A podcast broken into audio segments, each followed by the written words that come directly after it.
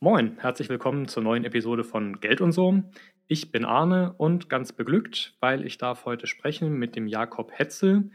Äh, Jakob Hetzel habe ich gerade erst gehört auf der Fintech Week in Hamburg und er hat da seinen Robo-Advisor im Hybrid-Modell bei Investify vorgestellt. Moin, Jakob. Moin. Muss gleich mal korrigierend eingreifen. Es ist nicht mein Robo-Advisor. Ich bin Teil des Teams, aber es ist nicht ganz meiner. Ich bin mit Freude dabei, aber kein Gründer des Unternehmens, aber als Portfolio-Manager trotzdem guter Ansprechpartner, glaube ich. Davon bin ich ganz fest ausgegangen, deswegen freue ich mich total, dass wir miteinander sprechen. Und was überhaupt dieses Funky Portfolio Manager ist, davon, dazu kommen wir auf jeden Fall später noch. Ähm, bevor wir jetzt die Leute alle schon im ersten Moment verlieren, erklär doch einmal kurz, was ist eigentlich ein Robo-Advisor? Viele werden drüber gestolpert sein, aber wahrscheinlich mhm. lesen viele drüber oder dann gar nicht weiter. Erklär doch mal.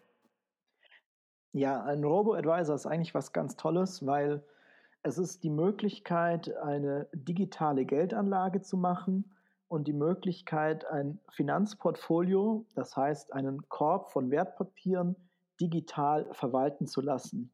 Was bedeutet das? Das bedeutet, dass eine Form der Geldanlage wie die Finanzportfolioverwaltung, die bisher nur hochvermögenden Kunden zur Verfügung gestanden ist, jetzt quasi demokratisiert wurde durch den Einsatz von Technologie und für, bereits für kleine Anlagebeträge eine sogenannte, vielleicht kann man sagen, Millionärsdienstleistung verfügbar macht. Okay, super. Also da muss ich direkt nochmal einhaken, weil da auf jeden Fall mhm. für mich Buzzwords gefallen sind. Äh, ich bin nämlich ein großer Fan äh, der Demokratie und eine Demokratisierung finde ich immer super. Und äh, mhm. wenn also jetzt eine Millionärsanlage auf einmal allen zur Verfügung steht, ähm, dann finde ich das auf jeden Fall schon mal toll im Ansatz. Und dann hat das ja tatsächlich irgendwie so ein bisschen was Disruptives, wenn man so möchte. Also irgendwas, was Strukturen, die mhm. bestehen, aufreißt, aufweicht. Ähm, und ähm, ja, ich bin gespannt zu hören, wie es weitergeht. Äh, jetzt macht ihr das ja nochmal ein bisschen anders als der ein oder andere Mitbewerber, weil ihr macht das Hybrid. Das kennen viele wahrscheinlich vom Motor, genau. aber was meint ihr denn damit? Also wir meinen damit eigentlich zwei Sachen. Einmal sehen wir Hybrid im Vertrieb, was ich vielleicht gleich noch erläutern möchte, aber andererseits auch im Portfolio. Das heißt, wir haben auch eine Mitgestaltung durch den Kunden. Mhm. Bei uns, bei Investify, kann der Kunde eigene Anlagethemen, das heißt Dinge, die ihm wichtig sind, in sein Portfolio integrieren, in seine Anlagestrategie in, äh, integrieren.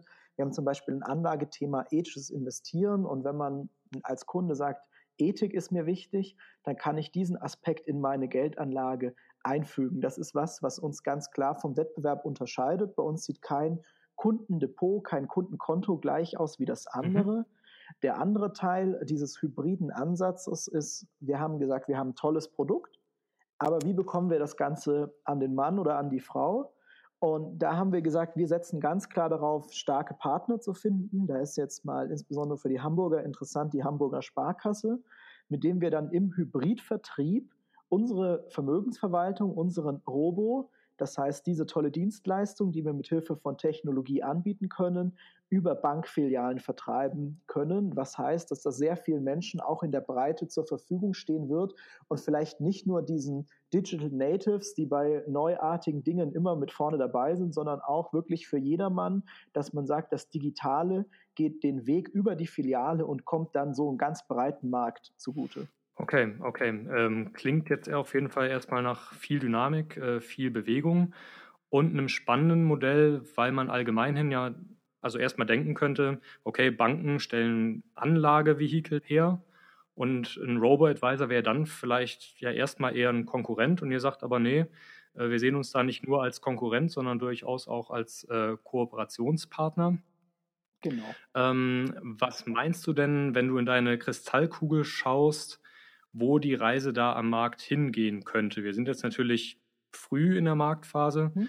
Aber wenn du so links und rechts schaust, glaubst du, Kooperationen setzen sich eher durch oder ja. meinst du, Banken müssen sich noch viel mehr wandeln? Also ich glaube, Kooperationen werden sich da ganz sicher durchsetzen, weil man hat dem Geldanlagemarkt. Der deutsche Anleger ist sehr, sehr konservativ und setzt auf ähm, bekannte Namen, auf altbewährte Strukturen und möchte eigentlich seine Bank auch nicht ganz aufgeben. Deshalb glaube ich, dass Kooperationspartner für die Robos sehr wichtig sind. Ob das dann immer eine Bank ist, könnte ja auch zum Beispiel eine Versicherung sein, damit man einfach sagt, das, was der Mensch schon kennt, da ist er offener, sich auch mal was Neues anbieten zu lassen. Und deshalb glaube ich, dass ähm, die Reise in der Zukunft ganz klar darauf ähm, dahin gehen wird, dass sich die durchsetzen, die starke Partner finden. Aber natürlich werden sich auch die Banken in, im Umfeld der Digitalisierung immer weiter bewegen und insbesondere die großen Häuser wahrscheinlich auch eigene Lösungen in diesem Bereich entwickeln. Okay, ähm, du hast eigentlich einen ganz entscheidenden Punkt gerade schon angesprochen, den ich als nächstes auf der Agenda hatte. Und zwar der deutsche, sehr traditionelle Markt, was Anleger angeht. Und klar, das Ganze wird natürlich nur dann funktionieren, wenn es nicht nur Angebote gibt, sondern auch Nachfragende, ähm, ja, die das kaufen möchten. Und ich glaube, auch da könnt ihr Gutes leisten im Sinne der De Demokratisierung weil ja kein Geheimnis ist, dass die Deutschen da vielleicht auch nicht zu ihrem eigenen Vorteil aufgestellt sind in, in der Tradition. Mhm. Ähm, vielleicht kannst du da nochmal äh, aus deiner Sicht als Portfolio-Manager äh, ein, zwei Töne zu sagen, wie so die Verteilung des Vermögens in Deutschland in Anla Anlageklassen und Märkte so ist. Ja, ich glaube, das ist ein sehr tiefgreifendes Problem, an dem viele Menschen mitarbeiten müssen, es zu beheben. Ich sehe da einerseits natürlich, dass bei vielen Menschen die Vorbildung im Finanzbereich ähm, quasi nicht vorhanden ist. Das hat, das kann man den Menschen nicht anlasten oder vielleicht nur zum Teil, sondern das ist ja so, dass man, wenn man jetzt mal ganz zurückgeht, vielleicht, wenn wir uns an unsere Schulzeit erinnern, sehr wenig zu dem Thema gehört haben und wir deshalb auch ja, ganz klar ähm, sagen, also ich auch in meiner Position hier bei Investify versuche durch Blogartikel, durch ja, Interviews wie das, was ich, was wir hier gerade machen, so ein bisschen nach draußen auch zu gehen und auch über Geld zu sprechen, weil Geld ist ja an sich nichts Schlimmes, sondern es ist eine ganz tolle Ressource, die, mit der wir in unserem Leben auch sehr viel Freiheit gewinnen können, wenn wir an Altersvorsorge denken, wenn wir überhaupt an Vermögensanlage denken. Und deshalb glaube ich, dass wir da im, in der Hinsicht auch noch viel Aufklärungsarbeit zu leisten haben. Was ähm, ist überhaupt eine Aktie? Was ist ein ETF? Was ist ein Portfolio? Was bedeutet das Ganze? Und da müssen eigentlich ganz verschiedene Personen, die Medien, wahrscheinlich auch die ganze Bildung und nicht zuletzt auch ähm, ja, Anbieter oder Akteure am Finanzmarkt ähm, mitarbeiten, um beim Kunden für Aufklärung zu sorgen, weil ich glaube, man muss auch sagen, ähm, der Kunde sollte auch verstehen, was er kauft. Das ist auch ganz wichtig. Das haben wir uns auch sehr auf die Fahnen geschrieben. Wir haben dann, wer sich unsere Website investify.com mal anschauen möchte, auch viele Dinge erstmal ganz deskriptiv gemacht. Was, was tun wir überhaupt, ohne genau jetzt in einen Verkaufsprozess zu kommen, weil wir einfach sehen, man muss in dem Bereich viel erläutern noch. Das glaube ich auch.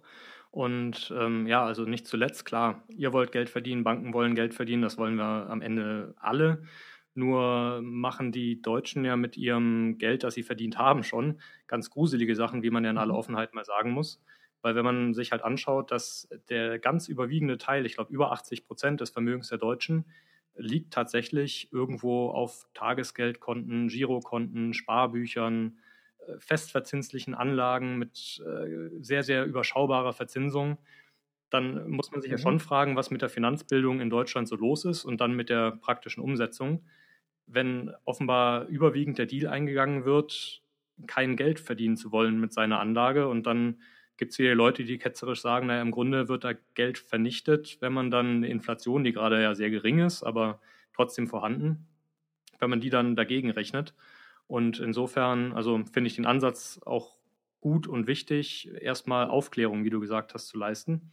Und ähm, ja, das ist ja nicht alles, was du persönlich leistest, sondern du bist ja also dieses funky Portfolio Manager. Was macht so jemand denn?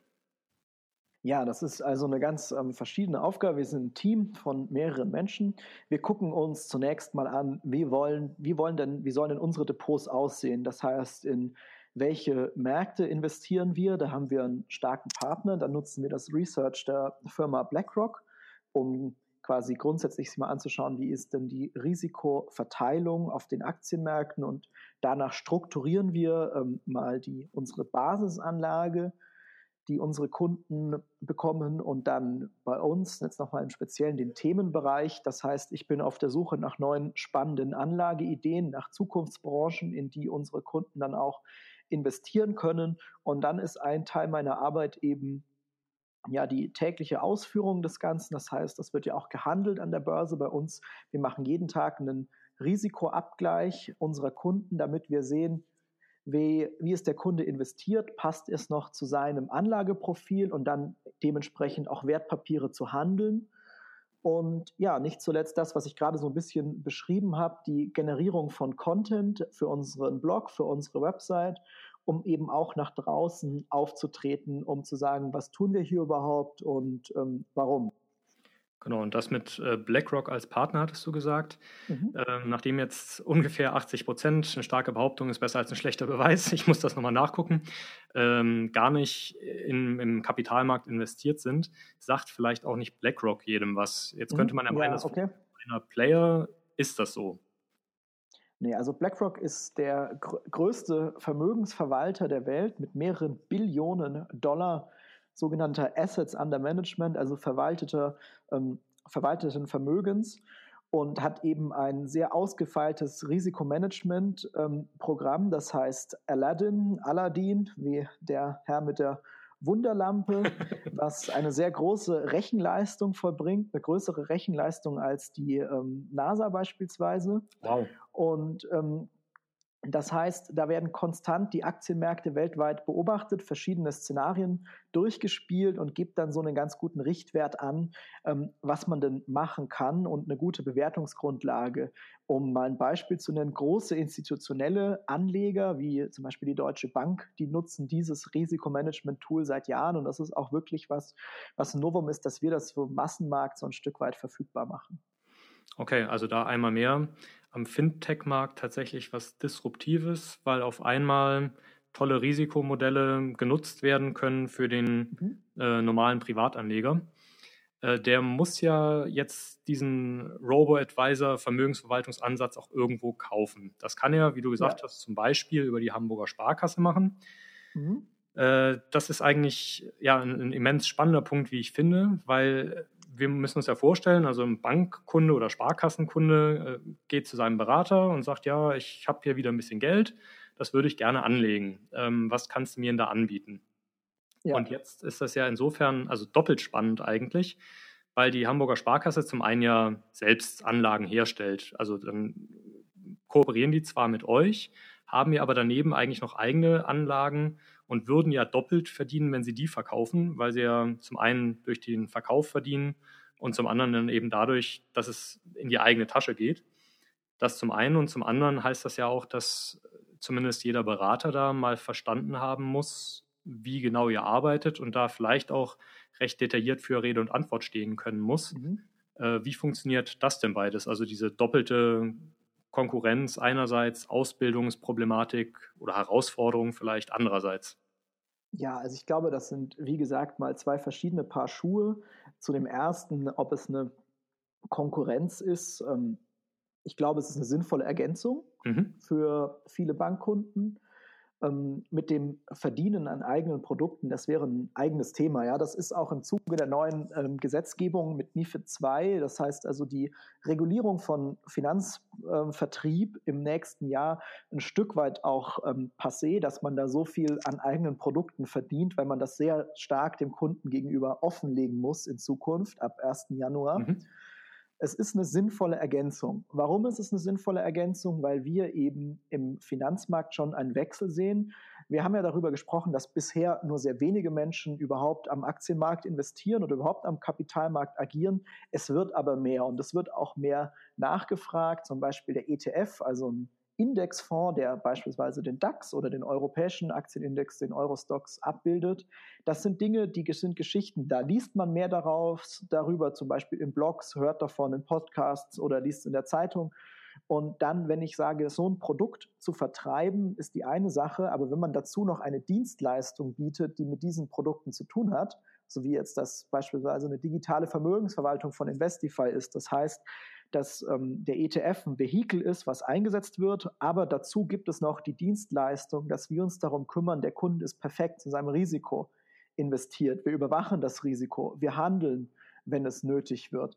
Das ist eigentlich eine ganz interessante Geschichte und deshalb ist es auch für ein, ein etabliertes Bankhaus eine sehr sinnvolle ähm, Ergänzung, um neue Kundengruppen zu erschließen und das vielleicht auch bei bestehenden Kunden als Ergänzung einzusetzen.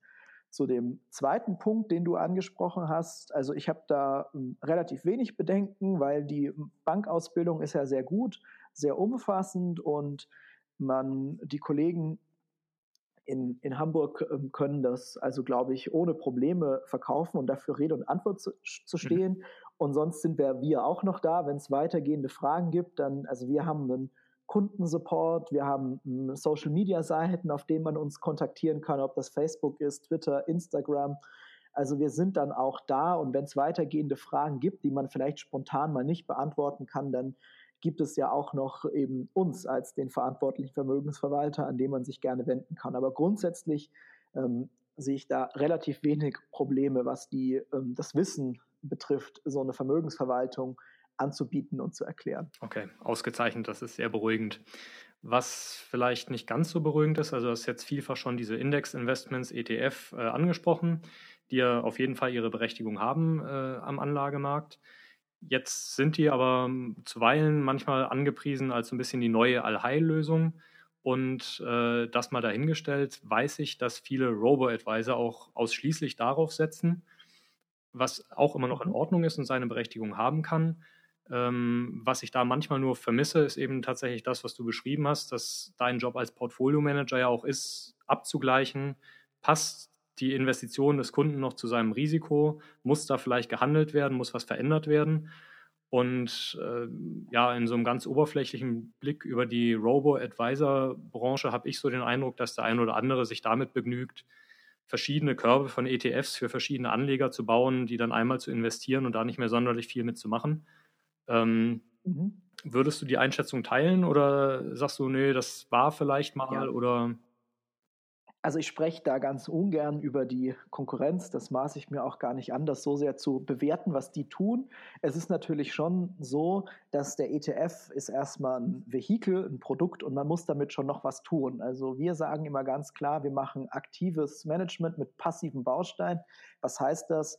Das heißt, also wir investieren das nicht nur einmal und lassen es dann liegen bis in alle Ewigkeit, sondern wir gucken uns an, welche Bewegungen gibt es, welche ähm, wie verändert sich das Risiko, was müssen wir denn tun? Und dann haben wir dieses ähm, passive Vehikel in einem aktiven Kontext wieder und bieten dem Kunden schon auch einen Mehrwert, weil wir uns um seine Anlage eben kümmern. Und es ist ja auch so, dass wir ähm, nicht nur einen ETF haben, auch nicht nur zwei ETFs, sondern bei uns in der Basisanlage bei einem mittleren Risiko kommen da 14 bis 16 ähm, verschiedene ETFs zum Einsatz. Ähm, das heißt, wir investieren also auch weltweit gestreut und können das Risiko sehr genau steuern, können weltweit ähm, Prämien, die der Kapitalmarkt bietet, abgreifen und bieten dadurch, dass wir eben dieses sehr komplexe ähm, Portfolio, diesen ähm, sehr ausbalancierten Korb anbieten, auch einen Vorteil für den Anleger, der halt sagt, naja, ich kann das ja alles selbst und der sich vielleicht nur ein oder zwei ETFs kauft. Mhm.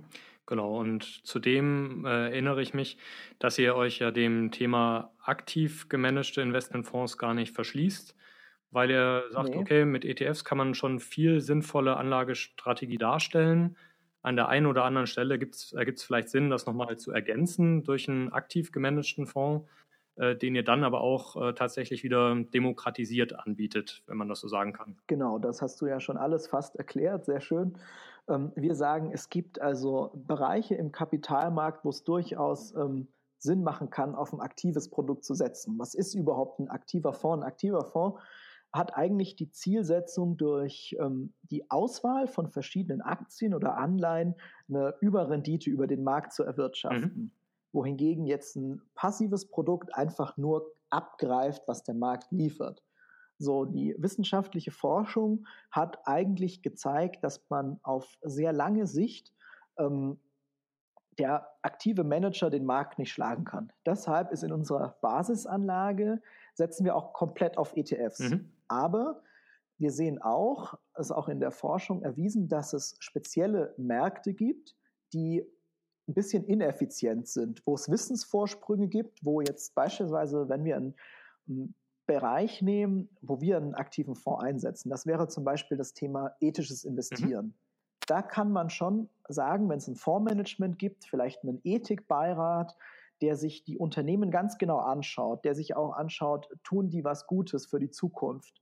Wie sieht das aus? Wie verändert sich das? Wo der ethische Fonds schon Mehrwert liefert, also der aktiv gemanagte ethische mhm. Fonds für den Anleger. Ein anderer, anderes Beispiel wäre zum Beispiel, wir haben ein Anlagethema, das heißt gründergeführte Unternehmen. Mhm weil es eben auch wissenschaftliche Untersuchungen dazu gibt, dass Eigentümer ihre Firmen auf Sicht erfolgreicher führen als angestellte Manager weil sie einen ganz anderen langfristigen Horizont haben. Sie wollen ihr Lebenswerk bewahren, sie wollen das irgendwann weitergeben an die nächste Generation. Und da braucht man dann einfach auch einen aktiven Manager, der diese Unternehmen identifiziert, bewertet und dann auch da rein investiert. Das lässt sich über den ETF nur äußerst schwierig abbilden. Und deshalb sagen wir, ja, in dieser breit gestreuten Basisanlage, die jeder Kunde von uns als sein Fundament hat fürs Portfolio, da setzen wir auf einen ETF, mhm kostengünstig, breit gestreut. Aber in der Themenwelt von Investify, die so das kleine, das Extra ist, der Satellit zu dieser Basisanlage, da können in Bereichen, in denen wir es für sinnvoll erachten, durchaus auch aktive Produkte zum Einsatz kommen. Aber du hast das angesprochen, was meint demokratisieren? Das wissen viele nicht. In der Fondsindustrie gibt es verschiedene Tranchen eines Fonds, verschiedene ja, Teile. Und für institutionelle Anleger, das heißt für sehr große Vermögen oder für Stiftungen, sind sogenannte institutionelle Tranchen verfügbar. Die sind günstiger und da wir ein Vermögensverwalter sind, können wir die kaufen und können dann auch die aktiven Fonds zu günstigeren Konditionen, teilweise 0,80 Prozent günstiger als die sogenannte verfügbare Retail, also Endkundentranche anbieten und dann hat der ähm, aktive Fonds gegenüber dem ETF auch nicht mehr den ganz großen Kostennachteil, was ja sonst häufig ein Entscheidungsgrund pro ETF ist. Richtig, richtig. Also vielen Dank erstmal für das nochmal aufklären, was überhaupt ein aktiv gemanagter Fonds ist. Äh, Glaube ich, eine ganz wichtige Ergänzung. Und zum anderen ließe sich hier natürlich wunderbar eine Kapitalismuskritik führen, weil das ja dann wieder erklärt, warum die Reichen immer noch reicher werden, weil die mit ihrem vielen Geld auch noch Anlagen bekommen, äh, die günstiger sind. Machen wir an der Stelle aber einfach nicht. Zumal es jetzt zum Beispiel Modelle wie eures gibt, wo man also auch als Privatanleger Zugriff hat auf diese reichen Anlagetranchen. Sehr schön. Was wir aber noch machen, äh, und das vielleicht abschließend, ähm, also ich gehe ganz fest davon aus, dass wenn du investierst, dann machst du das vielleicht selbst über Investify oder hast vielleicht nochmal ein paar, naja, spannendere Investmentideen, die dir aber vielleicht ein bisschen zu heikel wären für den einen oder anderen Investor bei euch äh, als Privatanleger. Äh, aber du wirst ja sicherlich links und rechts so ein bisschen gucken und hast dich ja anständigerweise dagegen gesträubt zu sagen, den oder den finde ich nicht so super. Aber vielleicht hast du ja mhm. ein oder zwei Mitbewerber, wo du sagst, ja, ganz spannend, die beobachte ich zumindest mal eine Weile und bin gespannt, wo bei denen die Reise hingeht. Mhm. Ja, also ich glaube, da haben wir, möchte ich mal ähm, zwei nennen. Also einmal das ist natürlich der, der Marktführer mhm. Scalable, mhm. die ähm, sehr viel Geld eingesammelt haben, die auch ähm, ähnlich wie wir Kooperationen ja eingehen. Und da müssen wir auch, ähm, das beobachtet man natürlich immer, da bin ich ja. ganz ehrlich. Eine andere Sache ist die ähm, Firma Liquid in Berlin, die nochmal eine ganz andere Kundengruppe anspricht, also die mit ihrer digitalen Geldanlage, sage ich mal, ab 100.000 Euro verfügbar sind, was nochmal eine ganz andere ähm, Zielgruppenbasis ist. Also nicht, dass wir nicht auch solche Kunden gerne annehmen und auch haben, aber die dann auch ähm, nochmal weitergehend sehr spannend, zum Beispiel Private Equity. Mhm. Also das ist ja auch ein großes Thema, über das wir noch lange sprechen könnten, führt jetzt vielleicht ein bisschen zu weit, aber die diese Anlageklasse auch ähm, verfügbar machen für Investments, ich glaube ab 250.000 Euro. Und ich sage eigentlich, mich interessiert immer das, was disruptiv mhm. ist. Und das sehe ich in dem Bereich schon. Und ja, das würde ich, das schaue ich mir auch ganz gerne an. Und ja, Gruß an die Kollegen, wenn sie das hören. Das ist auch spannend. Ja, genau, Gruß. Äh, damit sind wir tatsächlich schon äh, am Ende angelangt. Für mich war es sehr kurzweilig, hat mir riesig Spaß gemacht. Äh, vielen Dank, Jakob. Ähm, apropos Grüße. Also wenn irgendjemand Grüße an den Jakob hat oder vielleicht noch weiterreichende Fragen. Also du hast es angesprochen. Es gibt euch natürlich im Internet, es gibt Social-Media-Seiten. Ich wäre natürlich jederzeit ja. äh, auch gerne bereit, Fragen nochmal an dich weiterzureichen. Äh, auf www.geldundso.com gibt es ja dieses Kontaktformular. Wenn ihr da irgendwas habt, wo du sagst, ah, ja, das würde mich nochmal interessieren, fernab des hybriden Robo-Advisors, dann beackere ich das gerne. Oder aber reiche eben gerne Impulse an den Jakob nochmal weiter. Und vielleicht wird es ja so ertragreich, dass wir uns irgendwann im neuen Jahr nochmal zusammen telefonieren und einen neuen Beitrag machen. Mir hat es auf jeden Fall riesig Spaß gemacht und vielen, vielen Dank dafür.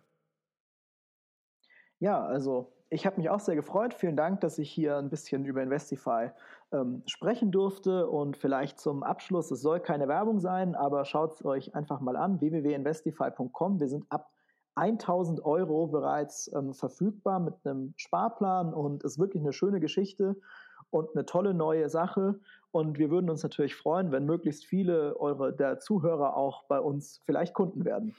Alles klar. Dann einfach bis zum nächsten Mal. Tschüss. Danke. Tschüss.